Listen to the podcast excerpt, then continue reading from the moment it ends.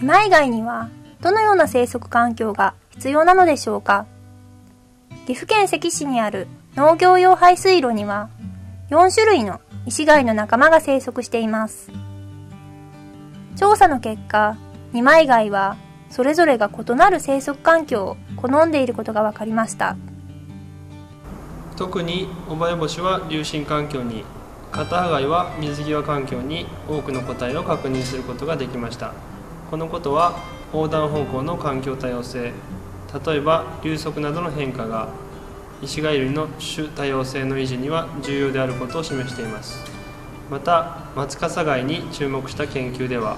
三面区は二面区に比べて生息密度が4分の1と極端に少ないことが分かりました。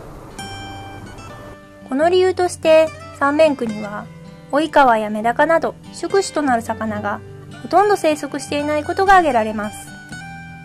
石貝などの二枚貝を保全するには流速や過小材料の変化に加え多くの魚類に生息場を提供できる環境が必要です。